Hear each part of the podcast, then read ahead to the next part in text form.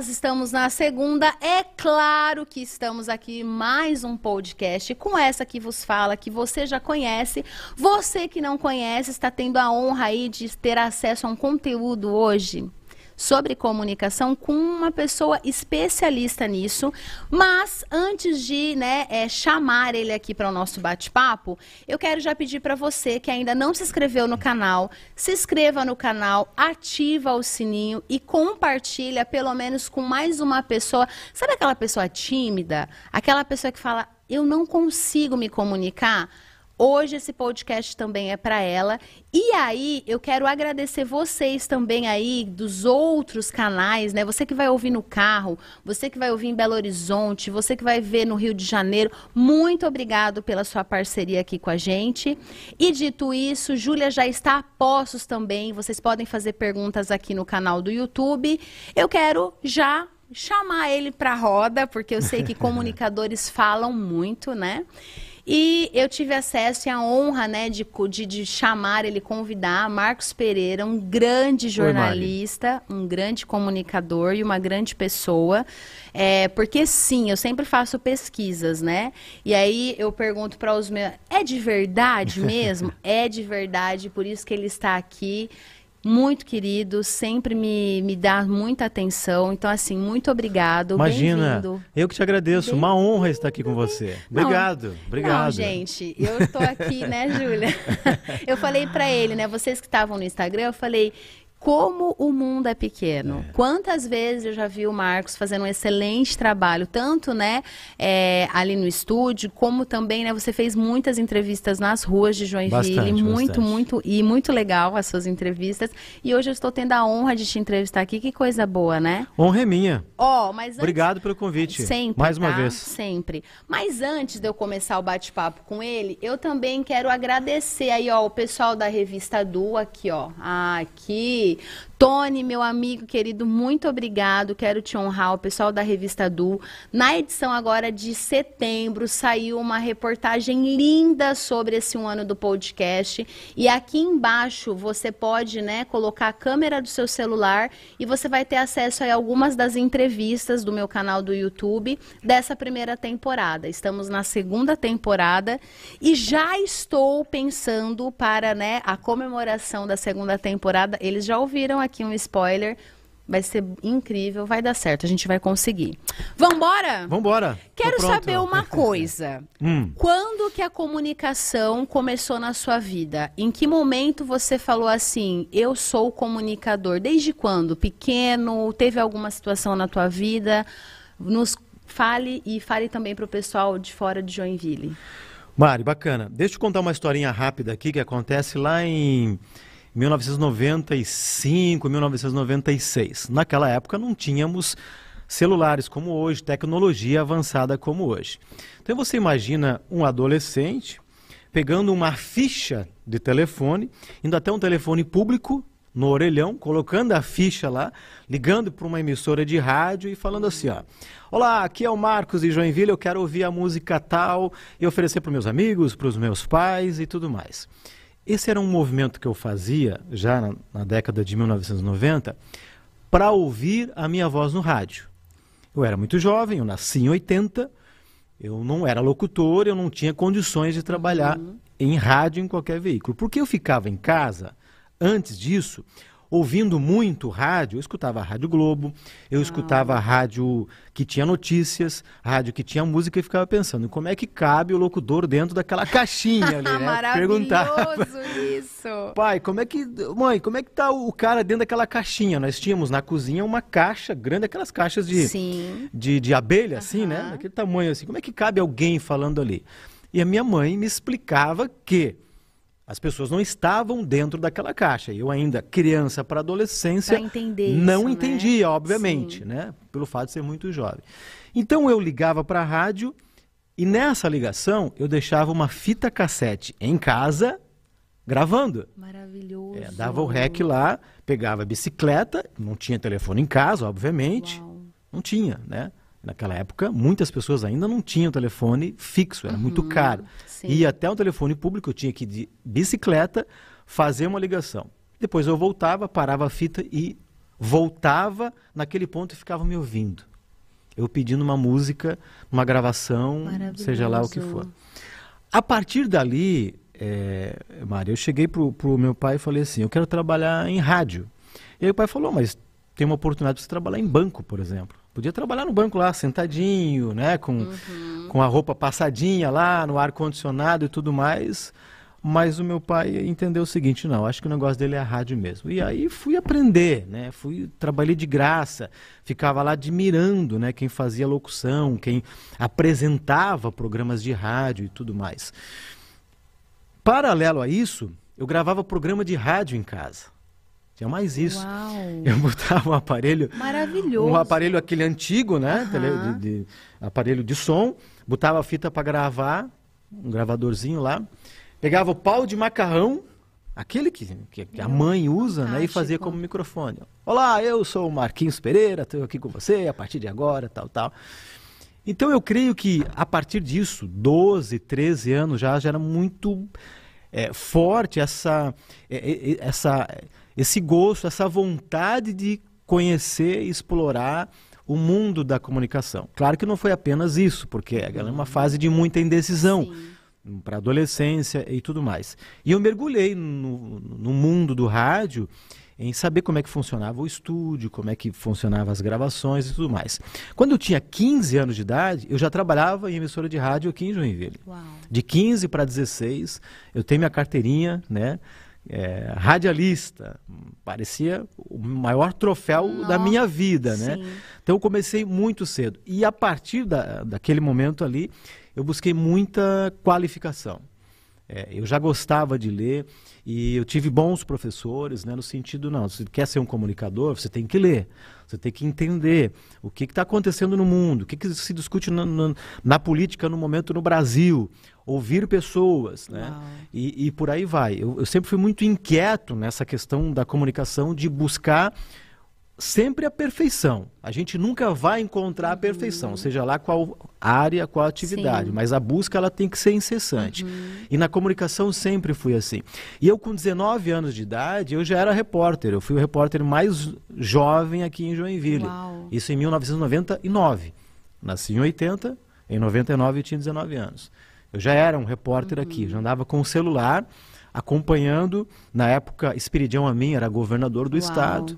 Né? Então, me lembro da minha primeira aparição, assim, vamos ao vivo até o aeroporto de Joinville, onde está o repórter Marquinhos Pereira tal. E eu entrava ao vivo de lá, tremendo, que nem uma vara verde, assim. Está aqui o governador, Espiridião a mim e tal. Com então, 19 anos. Com 19 anos. Uau. Não tinha faculdade e, na época, você conseguia trabalhar nos veículos de comunicação, principalmente rádio, sem a necessidade da formação. Uhum. Hoje não. Rádio raríssimas exceções. TV você não entra sem diploma, né? Você não vai, uhum. ah, você é jornalista de uma grande emissora de TV. Primeiro requisito é a formação acadêmica. E aí depois vem a especialização, uhum. dependendo do que você vai fazer. Então, respondendo a sua pergunta, né, em resumo, a minha infância barra juventude já foi mergulhando neste mar da comunicação uhum. e com muita intensidade em querer aprender em querer. Como é que se faz televisão? Uhum. Como é, o que é ser um bom comunicador? Como é que o cara pega um microfone, tem facilidade uhum. e desenvoltura? Como é que um palestrante fala para 500 pessoas, não fica vermelho, não uhum. gagueja, passa a mensagem? Como é que é esse universo? É, então, eu já estava muito atento ao que eu queria.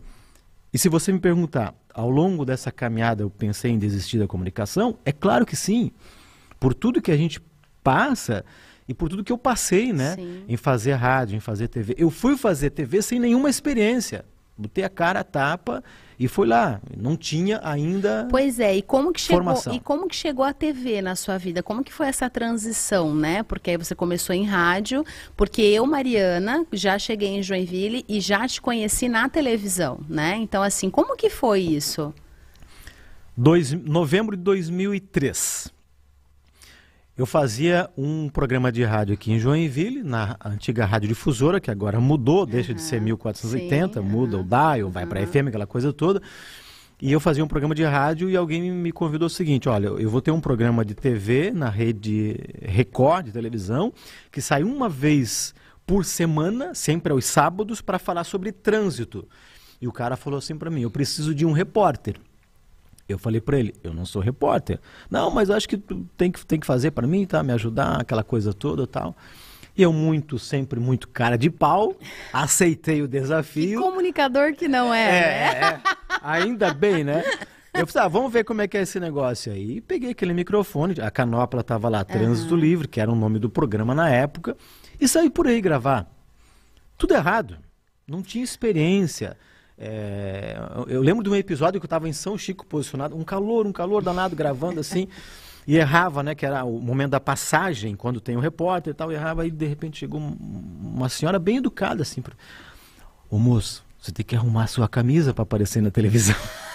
Maravilhoso. Porque estava muito calor, e aí eu deixei a camisa aberta, assim, por causa do calor, tal, tal.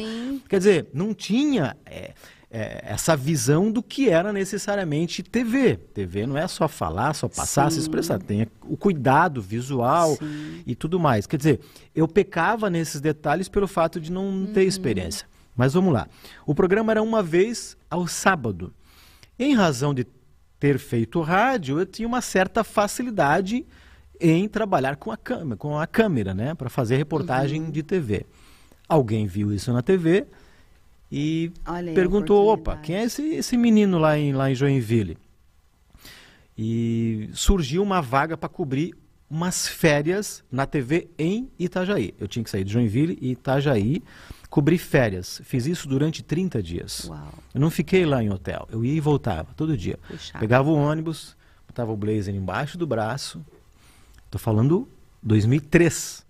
Ia, fazia as reportagens, voltava. Fiz isso por 30 dias para cobrir férias. Uau. De uma profissional lá. Quando a profissional voltou, mandaram ela embora. E chamaram o Marcos para ser o correspondente aqui em Joinville. Na época, trabalhava sozinho para atender a rede Record de televisão, que na época era TV Vale do Itajaí. Uhum. Então comecei TV assim também, dando cara a tapa, aprendendo, né, tendo dificuldades, vencendo barreiras. Nós tínhamos uma, uma cinegrafista, que era uma mulher, e, e eu tinha um telefone, que nem ligação fazia. Eu ligava para a polícia no 90 para buscar informação, levava esporro, aquela coisa toda. Né? Saía sem pauta de manhã, voltava com três matérias no final da tarde. Tinha que cavar. Né? Lia os jornais para entender, pô, isso aqui pode rolar, render a matéria. Uhum. E a gente, naquela época, a gente gravava uma matéria hoje, às vezes demorava três, quatro dias para ir ao ar. Por quê? Gravava em Joinville, na fita grande Meu ainda, Deus. colocava no malote, botava no ônibus da Catarinense, o ônibus da Catarinense ia até Itajaí, deixava na rodoviária, alguém da TV vinha até a rodoviária, pegava uma lote, levava para a TV e abria. O que, que acontecia de vez em quando? O malote não chegava, o ônibus sofria um acidente, alguém esquecia de descer o negócio lá. É aquele seu trabalho. É, mas ele ia para o ar. Tá. Ia para o ar. Hoje é insustentável. Hoje não tem como você fazer Sim. TV pensando que tu grava uma matéria hoje vai sair daqui um ar. Até porque hoje está todo dias. mundo no celular, né? Está todo mundo, a menos que seja uma matéria uhum. bem produzida, que não seja o factual. Mas eu cobria o factual. Sim. Então eu lembro de um episódio que eh, eu gravava muito a direta, que a gente diz. É, são 5 e 16 da tarde, estou ao vivo aqui com a Mariana, fazendo um bate-papo sobre comunicação, tal, tal, e narrava muito ao vivo. Coisa de rádio em TV. E uma vez eu cobri um, um acidente na BR-280, em São Chico, em que morreu o comandante da Polícia Militar de São Chico. Um cadete bateu na época tal. Isso foi lá por terça-feira. A matéria entrou no ar na quinta. A pessoa já tinha sido sepultada, inclusive. Mas fazer TV naquela época era assim. Claro que tinha outros grupos, outras emissoras que eram mais avançadas uhum. tecnologicamente e tudo mais, mas tinham lá suas dificuldades. Então essa transição da rádio para a TV também foi com muitos trancos e barrancos para poder aprender, para entender como é que é esse negócio uhum. né, de, de TV. E não demorou muito, eu estava apresentando telejornal também. É. Foi questão ali de menos de dois anos eu já estava apresentando o jornal lá com a cara e coragem e aprendendo ali no, no dia a dia mesmo. E assim foi a inserção Tudo de supetão, né, na tua vida? Tudo supetão.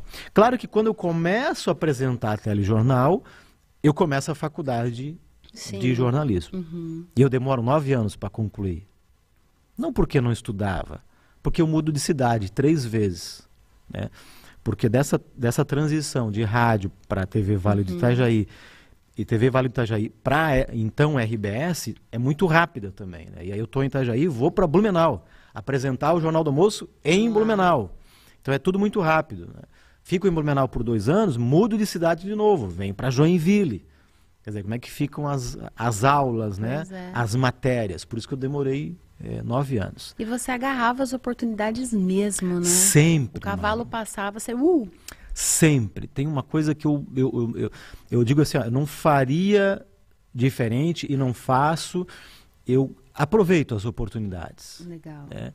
Surgem as oportunidades e tem uma frase que diz: está com medo, vá com Vá medo com medo mesmo. mesmo, é. Isso vale para é tudo na frase, vida. se joga, vamos dar. Ele tem Se até joga, aqui, vamos tatuado. Se joga, vamos dar. Ele deu certo, vamos embora. É isso.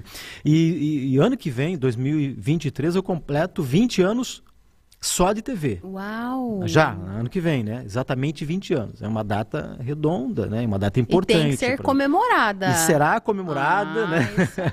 Aí, Tem uma 20 reunião quarta-feira, inclusive, sobre um sobre evento ano que vem. que Quem sabe a gente faz um, um bem bolado. Bacana. Mas eu não me arrependo é, de nada, assim. Tive muitas dificuldades. Eu tenho algumas histórias, assim. Ah, conta aí uma pra nós, se você quiser, né? A gente tem uma hora de bate-papo, fique Ah, bem então, à vontade. Eu sempre conto uma que, por exemplo, para eu conseguir uma entrevista que era muito difícil, lá no início da, da carreira na TV, eu cheguei a falar pro entrevistado que eu pagaria uma cerveja pro cara. Maravilhoso! Você acredita nisso? Acredito. Mas é, é, é claro que não paguei a cerveja. Óbvio. Porque tem uma frase que diz que todo tem sorte, né? Todo, né? Tem um palavrãozinho lá, todo tem sorte. Mas qual foi o- o, contexto dessa, dessa entrevista, desse episódio? Ninguém conseguia entrevistar essa pessoa. E eu cheguei na frente da, da pessoa. E eu estava ali, só, eu sou, eu sou da, da- da TV tal, estou te dando a chance para você falar sobre esse caso, tal, tal. E a pessoa estava irredutível. Não, não vou falar, não posso, não quero. Não, né? Mas não tinha nada que impedia aquela pessoa de dar entrevista. Não tinha uma, uma restrição judicial. Tudo que ela falasse não viria contra ela porque já tinha uma questão judicial definida e tudo mais. Eu não queria falar por razões eh, pessoais. Não sei se al- alguém de uma- alguma emissora antes falou que não devia a sobre maneira, essa né? pessoa. Como foi abordada, talvez. Enfim, aham. né? O fato é que eu não podia voltar para a redação sem aquela entrevista. Era um pedido de São Paulo na época, já, inclusive, né? Só que quem veio com essa proposta foi ele. Falou, ah, não, me paga uma cerveja naquele bar lá, não sei o quê, a gente conversa aqui. Ah, vamos, vamos, conver- vamos conversar então. A gente gravou. O bar não abriu, o bar estava fechado, aquela, aquela coisa toda. O fato que não pagaria, até porque não tinha dinheiro naquela época. Enfim, depois desse episódio, eu encontro esse mesmo entrevistado num júri popular. Porque ele estava no banco dos réus. Uau. E aí eu pensei o seguinte: bom, agora ele vai me perguntar da cerveja. Mas claro que nem perguntou, nem lembrou episódios eh, passados, Sim. assim, né? Essa é uma das histórias que eu conto, mas assim, já teve, por exemplo, eu sair de, de Joinville para entrevistar o secretário do Meio Ambiente, chegar em Balneário Barra do Sul, chegar lá, o secretário do Meio Ambiente fazer entrevista aqui, bater lá na prefeitura e tal. Aí vem a assessoria né, e diz, ah, o secretário mas está marcada essa entrevista com o secretário do Meio Ambiente? Sim, tá, nossa produção marcou, não sei o quê. Então, mas não- eu não estou sabendo, eu sou o secretário, não estou sabendo. Tá? Aí eu fui ver o nome, o senhor é fulano de tal? Não, não, eu sou ciclano. Nós erramos a cidade. Ah, Era para ir Barra Velha, fomos para Barra do Sul. Meu, maravilhoso. E aí? E isso, um dia de semana, que a gente fazia o bate e volta. Você vai, grava e volta. Aham. E aí eu fui obrigado a ligar, ligar para a redação. Eu falei, ó, a nossa proa estava errada. Vim parar em Barra do Sul. E era para ser é, Barra Velha. Barra Velha. Saí da, da TV sem a fita, saí só a câmera, chegar lá. Putz, cadê a fita? Não sei o quê. Não tem o que fazer, você não vai gravar no celular, né? Uhum. Enfim, enfim, e, e, por aí vai, assim, né? Maravilhoso. Já pensou em escrever um livro sobre isso? Já. Sobre essas histórias? Já pensei. É, já pensei, já me convidaram para isso. Eu sempre participo da Feira do Livro, inclusive da organização, já me falaram, ah, faz um livro sobre isso tal. Tá aí um projeto que já plantei uma árvore, já tenho uma filha, então tá faltando um livro aí para claro, para fechar certeza. o combo. Imagina aí, né? essas histórias que e, e, são detalhes que só você vai ter. Ainda, né? Sim. né? São detalhes que você e você vai rir muito com certeza fazendo esse livro, porque no é. final tudo dá certo. É. Talvez, né, não aconteça como a gente queria. Você foi para Barra do Sul, por exemplo, né? Mas tá tudo certo. Ó, quero te perguntar uma coisa. Hum. O que que a vivência né, de fazer reportagem nas ruas. O que, que você aprendeu é, sobre isso? E a minha segunda pergunta paralela é: mudou alguma coisa no, no seu olhar para as pessoas? O que, que, o que, que trouxe essas Porque você falava tão direto assim, sabe? A pessoa estava ali na hora, você pega a pessoa na emoção. O que, que mudou? Eu passei a ser uma pessoa melhor, apesar da frase ser jargão conhecido, mas principalmente o fato de ter facilidade de buscar aquilo que a gente quer, pelo fato de ter acesso às pessoas. Porque quando você fala com alguém por telefone, você não vê a expressão da pessoa, uhum. você não tem o, o olho no olho, uhum. que é, um, é uma situação elementar na, na comunicação, né? A comunicação é a base da, da humanidade e aí você não tem o, o olho no olho. A pandemia mostrou isso, que a gente está perdendo em algum momento o fato de ser eu, equipamento, é, equipamento, sim. eu.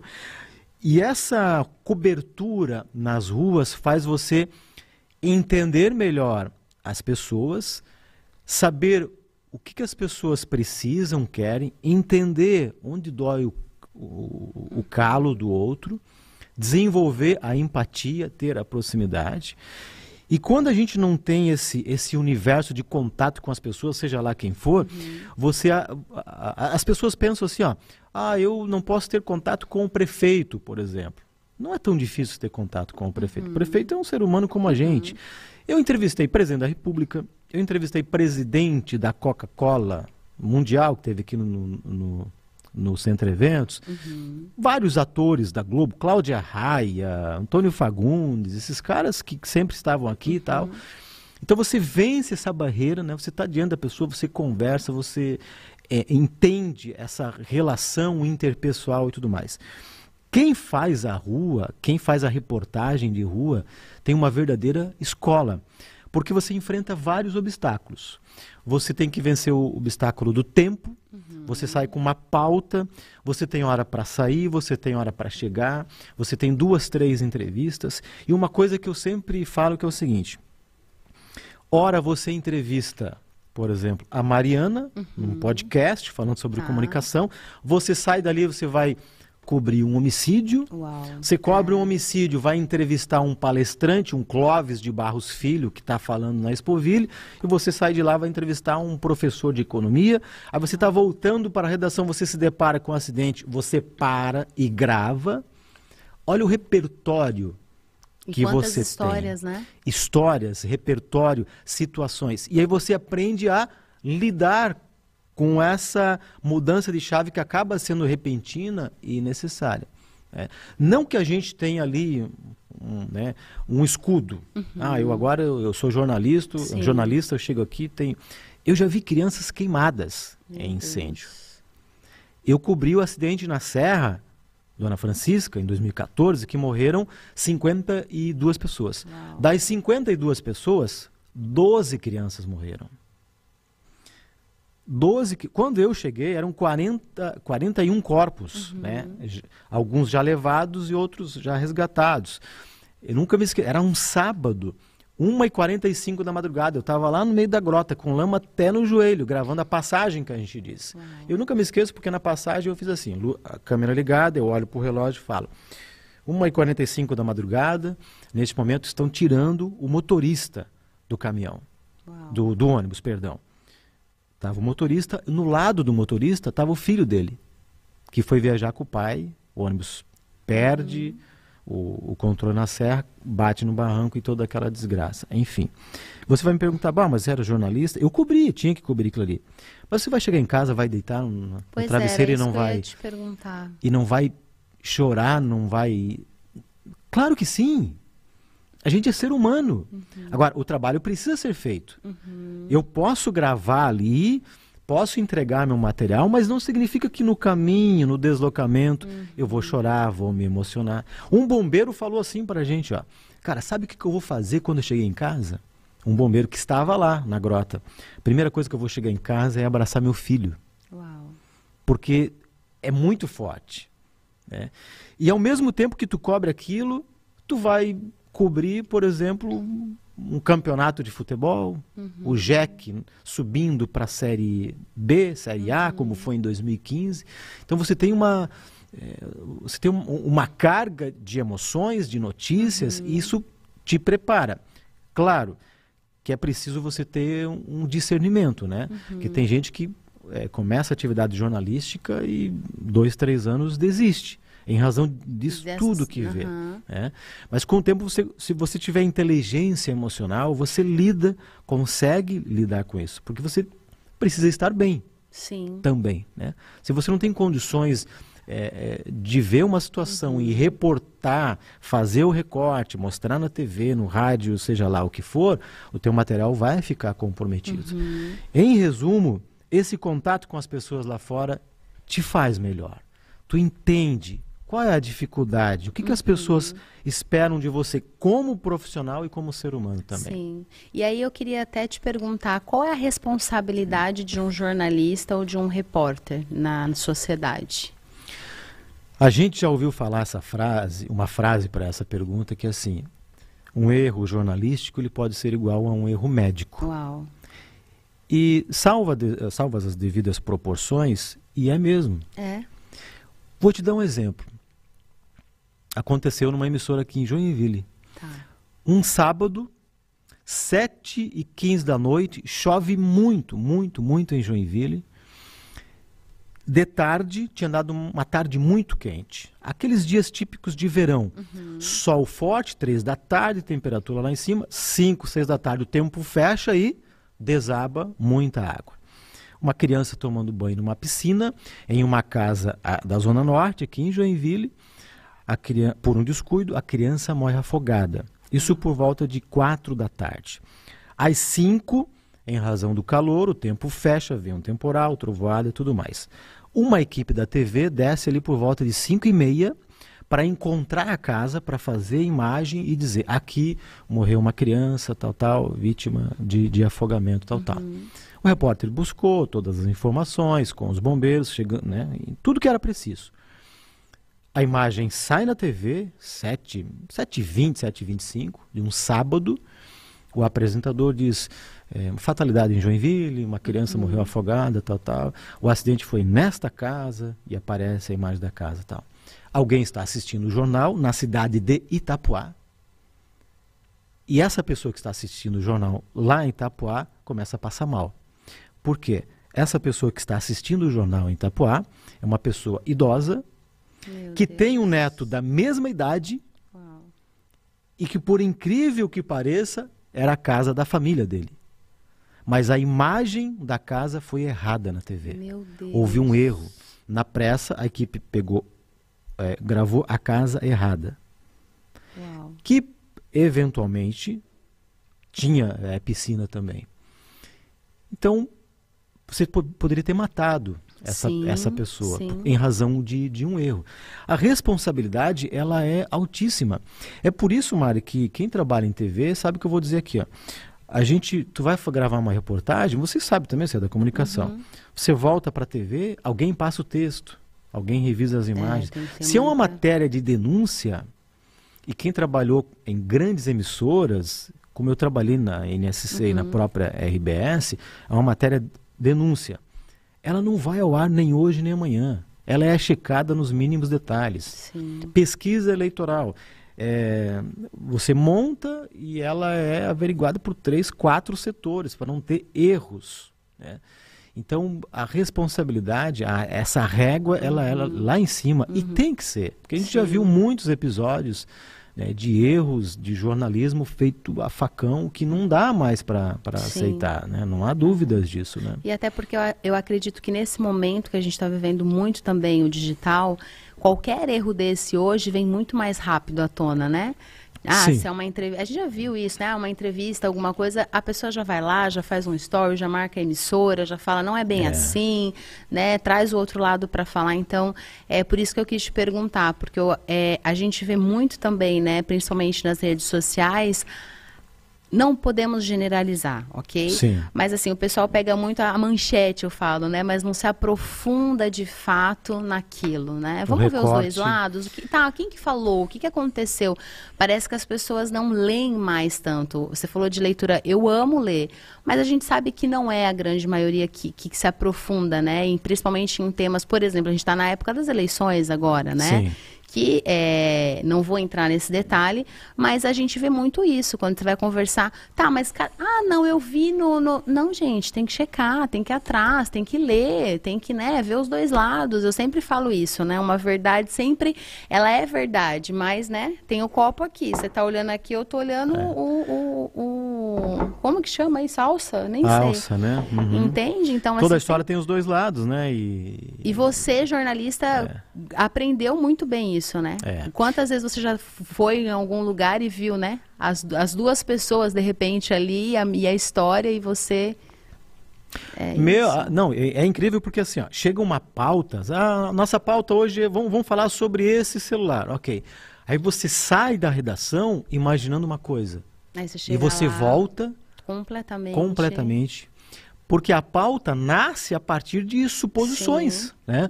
Ah, vamos falar sobre o, o mercado de MEIs em Joinville. Ah, Joinville tem 55 MEIs, cerca de 8 mil estão inativos, não sei o quê. Aí você vai ouvir as fontes, vai entender por que, que tem 8 mil inativos.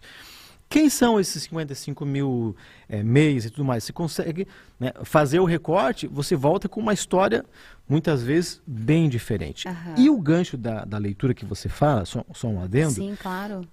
As pessoas, elas não deixaram de ler. As pessoas continuam lendo, mas as pessoas estão lendo errado. As pessoas Boa. estão escrevendo no WhatsApp e lendo errado. Eu, quando recebo no meu WhatsApp ali, vem uma frase, às vezes eu não sei se é pergunta, se é uma afirmação, porque não vem ponto, não vem exclamação, não vem nada. É, isso As pessoas estão lendo o que está no Instagram. E lá no Instagram tem frases que começam no plural, terminam no singular. As pessoas estão lendo o que está no Facebook. Rede social, terra de ninguém. As pessoas É. estão escrevendo o que bem entendem, o que acham que seja o correto e vão lá.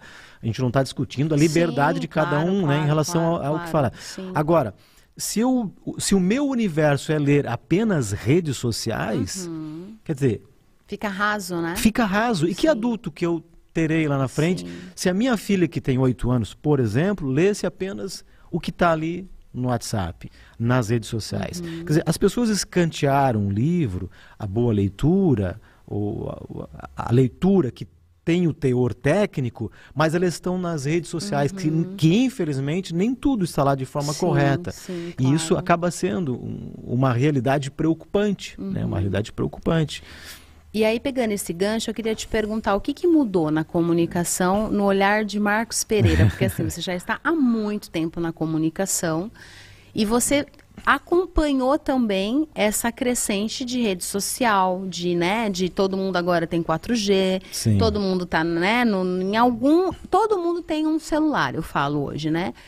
O que, que mudou dessa época, né, do- daquele garoto de 12 anos que já era comunicação, que pegava a ficha, vou me Sim. ouvir, veio vindo, né, rádio, TV. O que, que mudou no seu ponto de vista? Principalmente a necessidade de ser mais ouvinte, o que é uma dificuldade. O ser humano, desde que ele levanta até o horário que ele vai dormir, ele passa 80% do tempo se comunicando. Uau. Só que de todo esse tempo, a sua maior totalidade é ouvindo, não necessariamente falando. A gente ouve mais do que fala. Só que é um grande desafio, porque entre ouvir e escutar tem uma diferença. Né? Aqui é um Boa. universo muito amplo. Você escuta de fato quando você processa a informação, quando você entende, quando você faz é, suposições empáticas do que a outra pessoa está dizendo para você. Agora, além da necessidade de ser um bom ouvinte, respondendo parcialmente a sua pergunta, eu emendo uma segunda resposta que é a seguinte. A gente fala muito em convergência de mídia. Está é. Tá muito em alta isso. Na né? década de 70, 80, as empresas pagavam muito dinheiro para, por exemplo, uma rede de televisão no Brasil colocar um anúncio lá de é, comercial, seja lá o que for, né? venda de produto, enfim, década de 70 até a década de 80. Hoje essa fatia está muito mais distribuída. As empresas botam milhões de, de reais lá no TikTok, está no Instagram e está uma fatia na, na televisão também. Década de 80, você pegava um telefone celular e ligava apenas. Hoje pelo celular você fala, você ouve, você escuta a rádio, você faz check-in você compra passagem, você vê o mundo e você interage com o mundo. As pessoas deixam de ser consumidoras para serem produtoras também de notícias. E aí qual é o desafio do comunicador? Cada vez mais, perante essa convergência de mídia. Primeiro, o celular está aqui. Eu consigo ver o mundo pelo celular. Primeiro passo, eu tenho que estar tá aqui como comunicador. Boa né? essencial, indispensável. Imagina eu, você não estando aqui não, nesse aparelho, impossível. não é. sobreviveríamos. Né? Por outro lado, nós temos mais trabalho para checar o que é a notícia e principalmente atender ao meu público, atender ao seu público. Perfeito. Porque eu como consumidor, eu tenho um leque de opções, eu tenho muita coisa ao meu alcance. Eu dou dois, três cliques e eu vejo o que eu quero.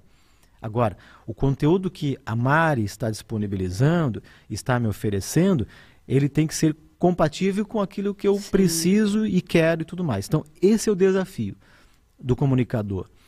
Primeiro, de estar presente em razão da questão da convergência de mídia, o trabalho de checagem, se eu trabalho com notícia, eu não posso ter inverdades para o meu público. E terceiro ponto é atender a esse público. O que, que o meu público quer? O que, que o meu público precisa? Isso dá trabalho para a gente fazer. Muito. Não é apenas a questão da técnica, né? porque o conteúdo está disponibilizado em várias plataformas, uhum. todo mundo vai dar. Né? O que, que eu vou trazer como plus de informação para você? Sim. Como que eu vou embalar? Qual é a autoridade moral que eu tenho para trazer aquele conteúdo, seja da informação, seja uhum, da oratória, seja sim. lá o que for. Então, está sendo desafiador. Né? Daquele menino lá com 12, 13 anos que ligava para a rádio, ouvia a própria voz, que era muito, era mais, é, é, era orgânico, era prático, era diferente, tinha suas limitações, tinha, mas hoje a tecnologia me joga lá para um patamar. A régua subiu demais, né? E, e, quem me acompanha nas redes sociais, quem me acompanha na, na rádio onde eu estou agora, não, não vai aceitar que eu tenha uma fake news, por exemplo. Com certeza. Não vai aceitar uma barrigada no termo jornalístico que a gente fala. Errei uma informação. Claro, erros acontecem, uma vez ou outra. Né? É um processo uhum. natural. Agora, eu não posso toda semana está Sim. distribuindo Isso. fake news em razão da minha formação, em razão da credibilidade que se constrói, né? É, em razão do teu nome, né? Que De é tudo. essa credibilidade, assim, é, a gente que anda em Joinville, né? É, você tem uma credibilidade, né? Você consegue ver isso? É, é visível aos seus olhos, assim? É essa credibilidade que você tem no mercado, as pessoas te conhecerem, porque eu já entrevistei outras pessoas aqui, que, nossa, não, não tenho muito essa noção. Você tem essa noção? Não, eu não consigo ter a dimensão. É, e também não, não posso dizer para você assim, ah, nunca ouvi feedback nessa linha. Não, já ouvi sim, mas não consigo ter uhum. a, a, dimensão. O que eu, que eu consigo ter, e é uma coisa assim muito tranquila para mim, é esse peso da responsabilidade que, ah. que você me perguntou agora há pouco. Uhum. Eu é, estou muito ciente do peso que é você estar tá no microfone. Né? Quando eu fazia Jornal do Almoço, por exemplo, eu estava ali com a carinha para 1 milhão e 200 mil pessoas. É muita gente. muita gente. Quando eu entrava ao vivo no Bom Dia Brasil, contei essa história no Rio de Janeiro. Dei um treinamento sobre oratória recentemente, final de agosto lá, uhum. Para a End Brasil, que é uma grande empresa. E contei esse caso de que eu tinha 1 minuto e 30 para entrar ao vivo no Bom Dia Brasil. Chico Pinheiro estava na época Uau. ainda. Vamos a Santa Catarina, o repórter Marcos Pereira tem as informações e tal. E eu entro dizendo uma operação da Polícia Federal. E aí você recebe mensagem, eu recebi de Portugal, dos Estados Unidos, onde tinham brasileiros, que a TV pega fora do Brasil, Legal. obviamente, aquela coisa toda. Então, é um peso né, é, é importante, necessário. Agora, o que a gente fala aqui nesse microfone, a responsabilidade é a mesma. Muito imensa. É, é claro que se, se você fala num grande veículo, é, essa informação chega no outro lado do mundo de forma rápida, mas isso aqui sim. também vai chegar em qualquer sim, lugar do planeta. Sim, então a gente tem que estar ciente da responsabilidade, responsabilidade, Que, que a gente tem. Quando a gente perder isso, é. a gente cai na vala comum. Ah, liga esse um, negócio. Né? É. é, ah, liga esse negócio, vamos, vamos, vamos falar é. sobre qualquer coisa, vamos, né? Uh, nós chegamos aqui, uh, você me deu o resumo do que a gente ia conversar hoje. Ou seja, há um compromisso de ambas as partes para uhum. falar sobre isso. Sim. Qual é a pauta de hoje? Ah, é isso. Uhum. Né? É, você vai fazer uma reunião online, qual é a pauta do dia? Quer dizer, ah, tem um compromisso. Estar preparado, né? De estar preparado. Mandamento número um da oratória, por exemplo, né? É, então, sim. É, são, são regras necessárias, né? É, eu imagino, né, respondendo sua pergunta, imagino que exista, claro, essa questão uhum. de credibilidade, pelo fato de ficar 15 anos numa mesma emissora só aqui em Joinville e tudo mais, mas não consigo ter essa dimensão na sua totalidade, né? E, e, quando eu imagino que tem essa credibilidade, isso só reforça ainda mais o compromisso a de responsabilidade. ter responsabilidade. A credibilidade gera mais responsabilidade. Muito né? mais. Né? Ó, enquanto a gente está conversando aqui, está passando em vários momentos tá, o Instagram do nosso entrevistado. Então, se você ainda não segue, ó, se você não segue, arroba eu sou marcos.pereira, vai lá, ele traz conteúdo sobre a vida dele, sobre onde ele está trabalhando, traz também alguns vídeos, né, de Sim. informações também aqui da região. Então assim, ó, começa a seguir. É uma pessoa extremamente acessível, então se tiver também, né, alguma pergunta, se quiser também depois comentar que assistiu ele aqui, mande um direct para ele. E falando já sobre redes sociais, Opa. você, né, a gente que acompanha aí, aí da comunicação, você também teve uma transição né, na, sua, na, na sua vida. Ou seja, você é uma pessoa que já trabalhou em quase todos né, os ve veículos né, de comunicação. Começou em rádio, TV, transicionou agora, voltou também para o rádio, mas está muito atuante nas redes sociais. Em que momento o Marcos percebe essa transição da comunicação também vindo cada vez mais forte também nas redes sociais? Uhum. E quando que você decide mudar, sair de TV e voltar para o rádio, por exemplo, e estar mais ativo nas redes sociais? Primeiro ponto, o fato de sair de uma grande TV e ir para as redes sociais é por questões de agenda também, porque a TV te consome muito tempo. Sábado, domingo, feriado. Essa é a rotina do jornalismo e diário. Você fez isso 15 anos, né? Muito né? tempo. Só na última emissora, 15 anos. Natal, Ano Novo, feriado. E aí, antes que alguém me pergunte, ah, você não gostava de trabalhar? Não, não é isso é, eu, eu, disse na minha despedida lá que ao longo da vida você vai indo é, de portos em portos, né? Então você tem um porto seguro que uma hora é ter um filho. Você tem um porto seguro que uma hora é fazer uma faculdade, fazer uma graduação. Depois você muda de porto para fazer uma pós e tudo uhum. mais. O porto que eu estou agora é o de manter na comunicação, mas abrir novos horizontes. Estar nas redes sociais e fazer uma coisa que eu gosto demais, que é falar sobre comunicação. E aí, quando eu falo comunicação, a questão da oratória, que eu já sou professor desde 2019 e tudo mais. Então, a questão de agenda é, eu estando fora da TV, tenho uma agenda mais facilitada para poder fazer viagens, para poder fazer esses treinamentos. Por exemplo, esse treinamento do Rio de Janeiro foram três dias. Com a rotina de TV, com o número de profissionais que se tem lá, que se tem lá ficaria mais uhum. difícil. Mas não é só isso, obviamente. Porque quando eu saio para falar mais sobre comunicação, dar uma palestra na Feira do Livro, como eu fiz, levar treinamento sobre oratória, fazer uma, uma outra pós-graduação, vou iniciar uma mentoria agora. Quer dizer, é subir algumas escadas a mais. É buscar algo mais, novos desafios, mas se mantendo nesse uhum. cenário, nesse mar azul que é o da, da comunicação. Sim. E eu comecei a perceber que as redes sociais, as pessoas também estão lá e as pessoas valorizam muito quando tem uma identidade como profissional. Por exemplo, quem te acompanha aqui uhum. sabe que a Mari tem um conteúdo que é feito assim, com Sim. cuidado, com zelo, então tem uma identificação. Isso. Aquela coisa de que apenas o que a TV está falando, está trazendo é verdade ou me serve, isso está mudando. É. Não é só o que está na internet, é o que vale e é o que me serve. Uhum. Agora, quando a Mari diz o seguinte, ah, a Mari pega essa caneca, compra e diz que é de boa qualidade, as pessoas vão acreditar em você. Isso. Porque tem um testemunho que é real, verdadeiro, a partir da credibilidade que você conquistou e passa para as pessoas. Então, eu me, me sinto nesse novo momento de poder, primeiro, ajudar as pessoas de forma individual se desenvolver ainda mais uhum. na oratória, na comunicação, saindo do microfone apenas do rádio e da TV. Perfeito. É, porque as pessoas, a rotina das pessoas mudou. O jornal que é apresentado ao meio-dia, as pessoas às vezes não assistem ao meio-dia. As pessoas Sim. assistem às três da tarde, vão lá, no site. Uhum. As pessoas te ouvem nos mais variados Exatamente, horários.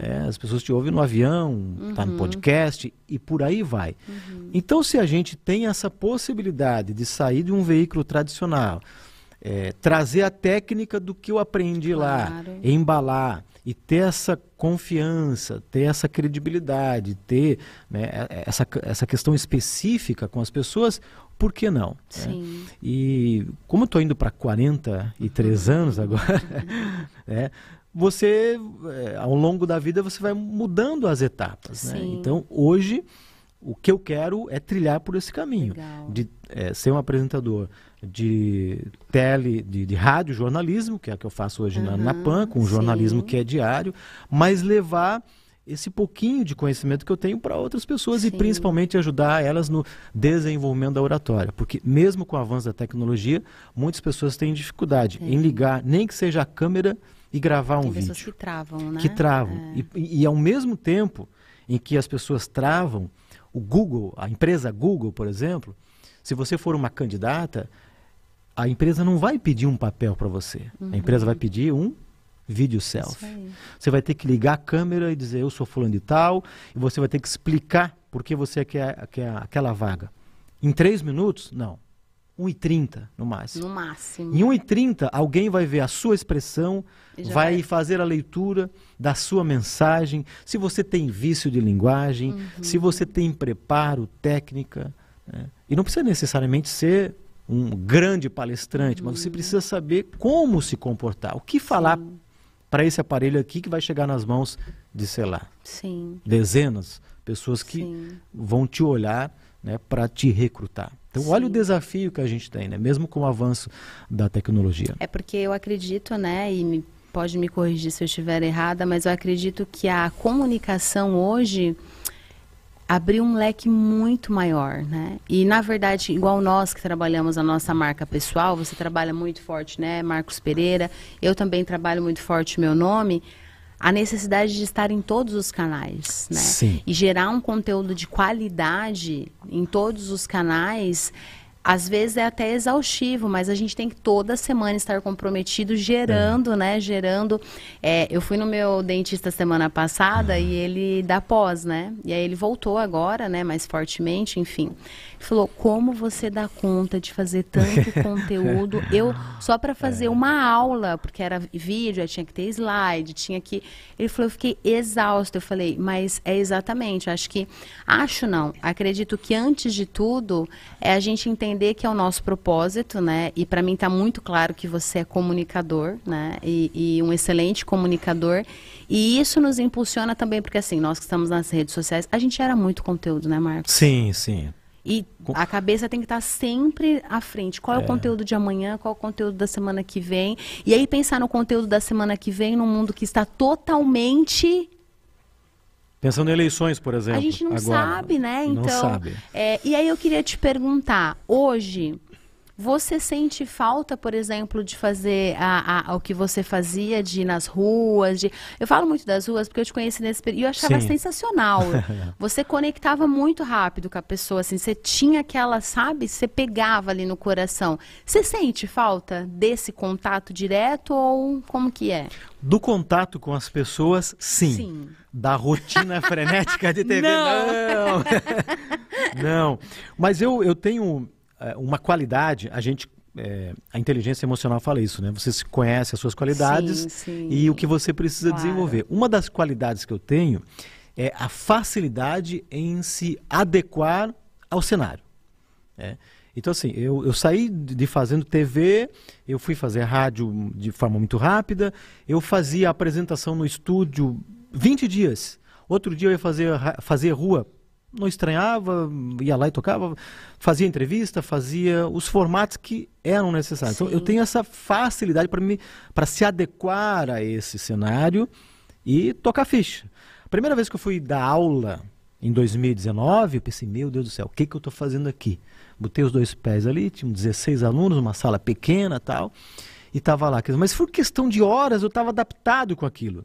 E depois já me sentia em casa e comecei, quando não teve mais aula uhum. presencial, acabei sentindo falta. Sim. Voltando à pergunta, esse contato com as pessoas, sim. Porque as pessoas te trazem visões diferentes, as pessoas te trazem pautas, as pessoas te trazem feedbacks, as pessoas trazem coisas que a gente não vê necessariamente. É, eu, eu, lembro de uma vez que, eu, que uma pessoa perguntou onde é que tu, onde é que tu mora, Eu falei, ah, eu moro no endereço tal. E eu fazia aquele trajeto para a TV todo dia tal. E era tão automático, e a pessoa falou assim: ah, tu, tu viu aquele detalhe é, da, daquela obra, não sei o quê? Daí, Pô, é verdade, não, não me atentei a isso. Uhum. No dia seguinte, eu parei para prestar, prestar, prestei atenção naquele detalhe, e aquele detalhe virou uma reportagem. Olha só. Por exemplo, como curiosidade, como uhum, fator curioso. Uhum. Quer dizer, você está no piloto automático, você tem coisas para fazer, você está dirigindo pensando em conta, pensando seja lá o que for, e as pessoas te ajudam a construir o, o, o, que é necessário, o que é bom para a cidade, nos dão feedback, que nem a mulher lá atrás falou, olha, a sua camisa está aberta, uhum. quer dizer, uhum. Se ela não me fala, eu ia gravar com a camisa sim, aberta mesmo e, e, ia passar. Agora, a rotina do jornalismo é, de TV, ela, ela é pesada, assim. Sim. Né? As pessoas é, aprendem muito, é verdade, mas chega uma hora que elas querem mudar de porto. Sim, claro. Né? Você uhum. não vai uhum. fazer a mesma coisa para toda Sim. a vida, assim. E aí eu queria te perguntar, é... e o futuro? né, desse profissional Marcos Pereira, porque eu já vi que tua mente também não para. Estamos é, juntos e misturados, é isso aí. futuro, podemos falar alguma coisa de futuro? O que, que está na sua cabeça aí para os próximos anos? Tem já algum projeto novo que você pod poderia falar? Ou não, tem. Mari, tem, mas não quero falar, mas já estou pensando em algo. que Fala aí para nós, um spoiler. Tem, claro, claro. Tem, tem um projeto que não chega a ser para os próximos anos, mas é um projeto já para janeiro, no máximo fevereiro ah. de 2023. Estamos em outubro, então estamos falando aqui de três, quatro meses. Logo é. ali. É um pulo, né? Vem ah. o Nat... Acabou a eleição, vem a Copa. Natal, ah, é Natal, então assim. Chega muita demanda para mim tá. em relação à mentoria para falar em público. Olha! É, essa é uma demanda que está chegando Top, e eu não consigo desenvolver hoje ainda. Tá em razão da atividade na, na Jovem Pan, em razão da aula que eu dou na Conquer, em razão dos eventos. Só no mês de setembro fiz 12 eventos. Uau. Paralelo a isso, com uma viagem, paralelo a isso, atividade da, da rádio. Paralelo a isso, família. Paralelo a isso, a filha, a mulher e, e os passeios tem que dar final Exatamente. de semana. E as redes sociais. E como... as redes sociais que a gente tem que manter é, sempre, porque se não aparece. Como você bem citou. Agora, eu, eu tenho um projeto muito claro que que é, é se desenvolver primeiro como mentor. Estou contratando, inclusive, um dos maiores é, formadores de mentores do Brasil. Eu acho que eu sei quem é. Eu... e ele vai estar tá aqui. Deixa eu só. Ele vai estar tá aqui? Vai. Não, só vou falar o E. É, começa com R? É, começa com ah! R. Boa! Para mim. Estamos conectados. É, estamos... Estará aqui próximo Poxa mês. Vida. Sim, quero muito me conectar com ele. Para mim é o guru. Para mim é um cara sensacional já trabalhamos juntos, assim, de forma é. remota, numa outra emissora. Sim. Então tá aí mais um podcast da, da, da Mari imperdível, imperdível. porque esse é incrível, cara, é esse cara tem que parar para ouvir mesmo. Quem me falou dele foi o Omar. E aí eu comecei Outro a, professor, é, né? Outro e aí professor. eu comecei a ver assim as redes sociais aí consegui o contato dele, é. muito acessível também. E quando é para ser, é para ser, né? Porque é. ele falou assim: você acredita que eu vou estar aqui em Joinville só até outubro? Eu volto depois, né? Exato, exato. E eu falei: então, bora, é você mesmo, e estará aqui. Ele faz muita ponte aérea Brasil-Nova York, Incrível, não para. Né? um ser humano sensacional, Ai, um cara bom, altamente qualificado, uma pessoa boníssima, enfim. E quero também fazer trabalho com ele, então a gente tá boa, tá bem na, boa. a gente tá bem na linha aí, ó. Não, ele é. tem muito, muito, muito, muito a contribuir. O Omar também é professor na arte ah, do que Omar faz. É um querido, né? É, eu já falei pro Omar, inclusive, que eu já admiro ele já há muito, muito tempo. Então, são pessoas que são referências é. e eu quero ter como referências Legal. o Omar, o, o, próprio profissional. E esse é meu caminho que eu quero trilhar para 2023, assim, né? Além da atividade das redes sociais, uhum. de trazer o conteúdo diferenciado, sim, de trazer sim. a informação checada para quem me segue sim. ali. É, tá né, na rede de rádios que eu estou hoje, mas levar esse pouquinho e da comunicação vai ter público, que tá? Porque assim tem é, a gente imagina gente que sim. tímida. É. Eu ouço toda semana e eu acredito que você também, não sei se toda semana, mas me falam assim: "Nossa, parece que para você é tão fácil. Você liga um dia minha amiga, né, a gente estava subindo o Mirante, eu tinha que fazer uma live, eu estava num projeto de 21 dias de live e era 7 horas da manhã, mas eu tinha que caminhar. Sim. Falei: "Amiga, a gente vai chegar lá em cima, vai dar 7 horas, eu vou precisar fazer minha live". Ela falou: você é louca? Falei, não, amiga, eu preciso, eu tenho um compromisso com a galera. E aí ela conta, a gente às vezes sai pra, pra comer, tá? Ela fala, gente, e a Mari do, contando pra ah, do nada, ela, oi, oi, oi, tudo ali... sua, gente, vamos começar. Aí, como que faz isso? Mas, gente, o meu primeiro vídeo, que eu pego no meu feed de vez em quando pra ver, eu dou risada daquilo. Foi porque ficou ridículo. É, é Mas isso. a gente tem que começar. E aí é a prática, a repetição, aí hoje, claro. É claro que estar aqui com ele, eu já falei para ele antes, eu falei, eu tô aqui, para, né, para, para, tremendo as pernas, né? Mas é, é a repetição, a repetição, é. a repetição. E aí que a gente fala muito, ali, falta dois minutos quase para finalizar. Já? Já, a gente fala muito, a gente é comunicador, Meu né? Meu Deus do céu, tava quero, tão bom. Tava muito, mas você pode voltar. Na eu sua volto, mentoria, volta para falar da mentoria. Então, assim, ó, quem quiser se conectar com o Marcos, está passando aqui o arroba dele. Ok. Ele faz, vamos lá, eu vou falando, você vai me. Palestrante, então, se você quiser levar ele na sua empresa para dar palestra, pode levar e pode ser em qualquer lugar, tá? Brasil, mundo, pagando, investindo, pode levar.